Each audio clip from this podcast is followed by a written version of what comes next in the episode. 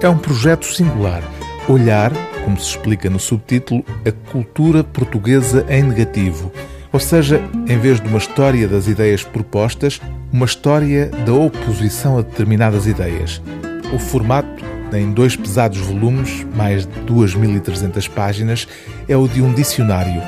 O Dicionário dos Antis.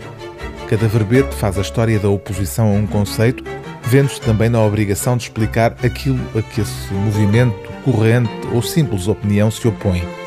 Começa-se em anti-abolicionismo e percorre-se o alfabeto até chegar ao anti-xenofobismo, a última entrada, passando por ideias tão antigas como o anticastelhanismo ou tão recentes como aquilo que aqui é designado por antipimbismo, ou seja, a oposição à chamada música pimba.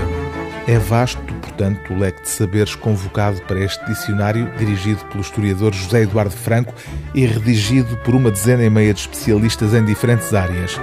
Predominam, naturalmente, os antis dedicados a ideias políticas ou a concepções estéticas, do anticapitalismo ao antissurrealismo e também, evidentemente, casos mais comuns e que entraram já na linguagem corrente, como o antifascismo ou o anticomunismo, para já não falar de um caso bem mais recente, o anticavaquismo, cujo verbete termina assim.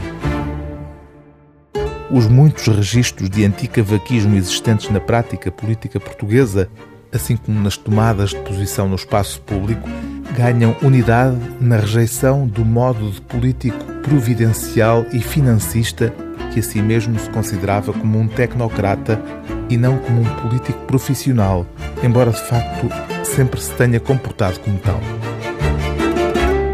O livro do dia TSF é Dicionário dos Antis, a cultura portuguesa em negativo, direção de José Eduardo Franco, edição da Imprensa Nacional.